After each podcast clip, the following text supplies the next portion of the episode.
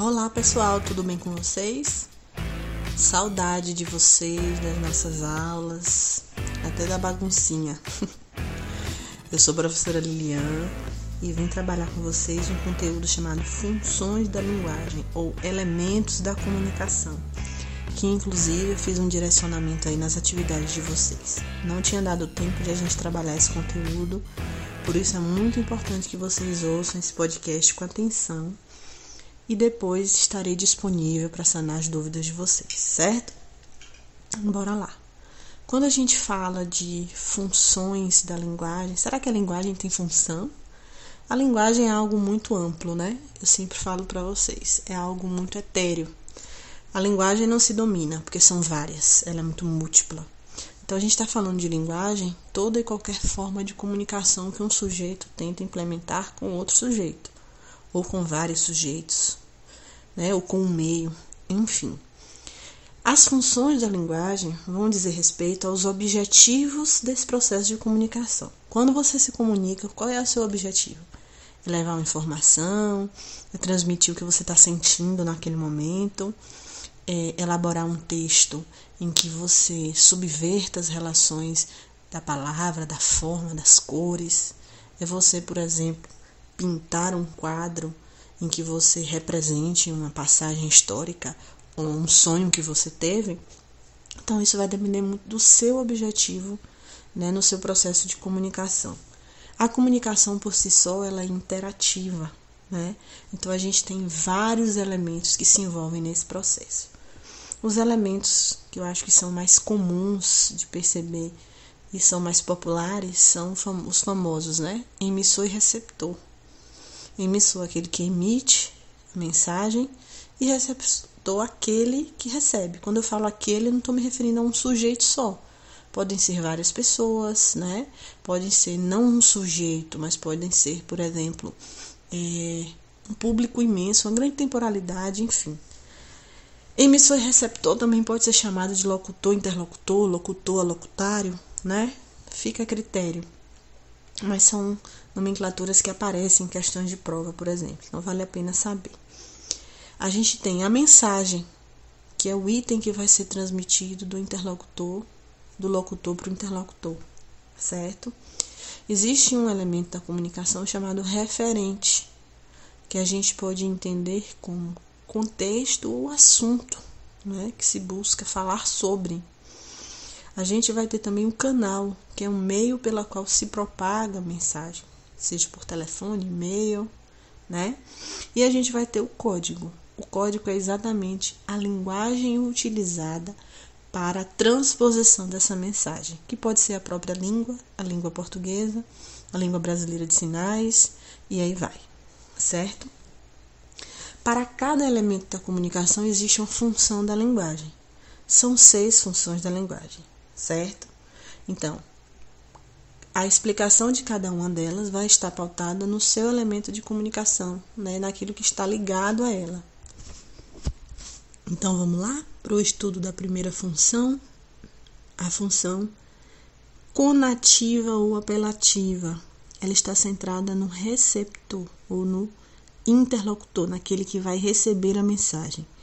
Quais são os textos que se preocupam em quem vai receber a mensagem. Normalmente são as propagandas, são os textos argumentativos que visam convencer, persuadir, fazer com que as pessoas mudem de opinião, mudem de comportamento, né? Então, quando uma propaganda, por exemplo, quer te convencer a utilizar um adoçante da marca tal, o argumento de que isso parece açúcar, ou que ela quer dizer para você usar uma goma que ajuda no crescimento capilar e mostra aquelas atrizes maravilhosas com cabelos maravilhosos. Vai fazer com que vai de alguma forma te convencer a usar esse produto. Né? Então, as frases de impacto, frases que liguem, por exemplo, que é, façam que a marca se aproxime de você. Ei, você aí, você já conhece os nossos produtos, coisas do tipo.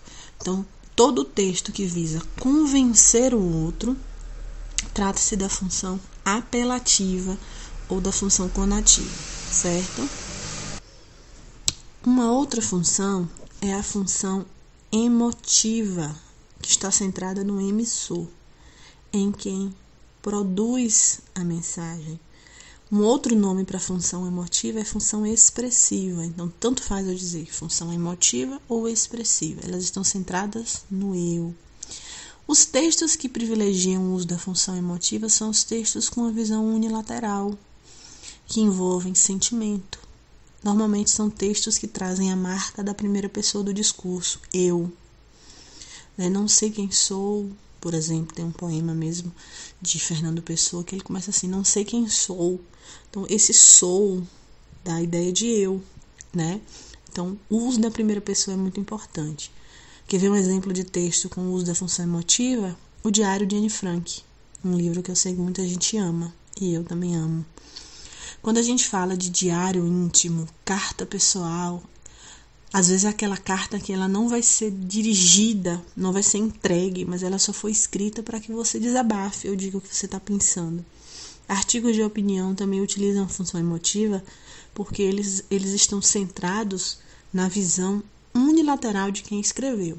É a forma como Fulano pensa do mundo, ou a forma como é, Beltrano pensa da questão política brasileira. Então, função emotiva.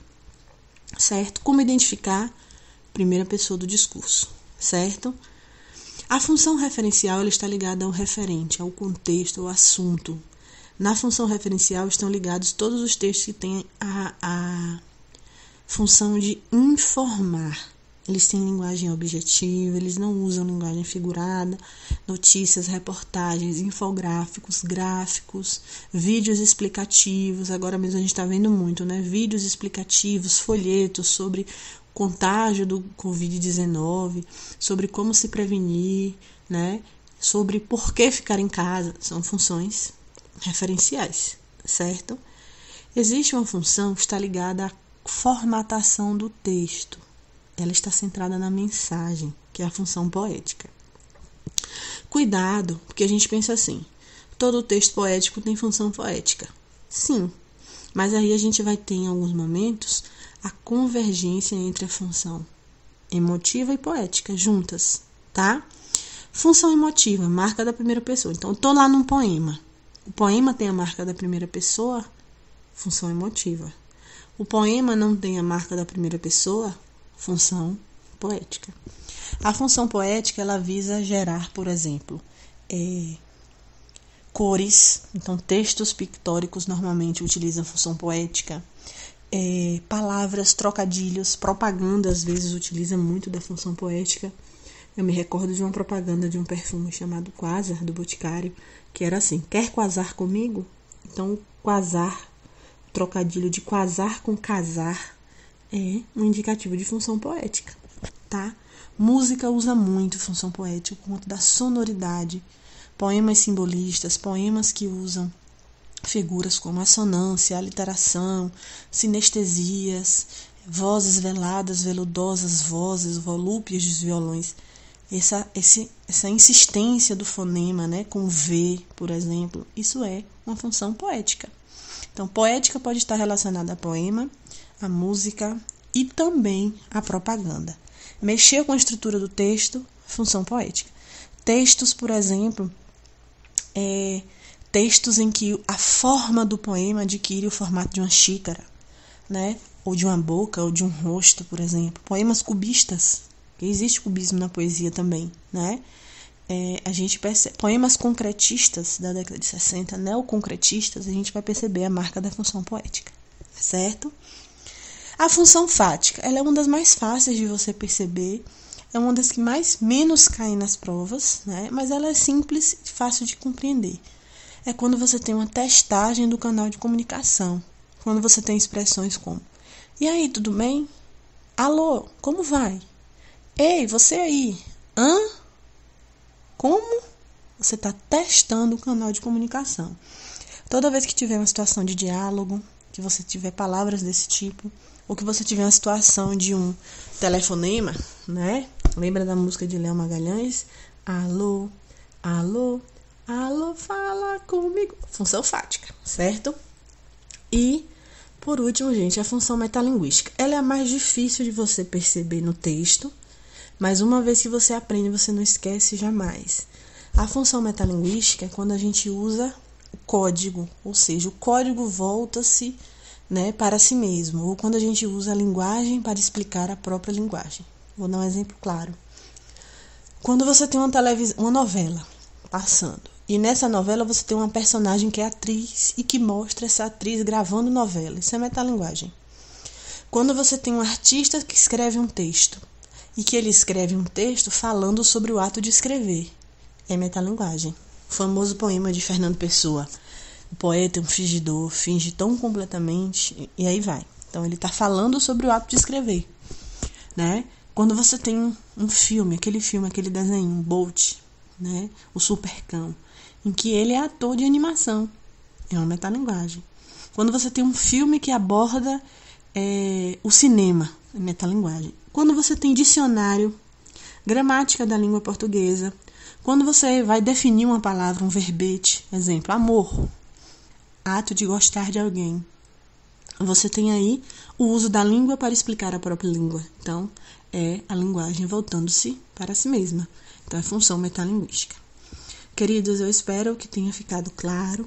Estou aberta às dúvidas, me procurem nos canais de comunicação, tá? Quero dizer mais uma vez que estou sentindo muita saudade, que logo logo a gente vai estar juntinho nas nossas aulas, certo? Um grande abraço para vocês, fiquem com Deus. Beijos.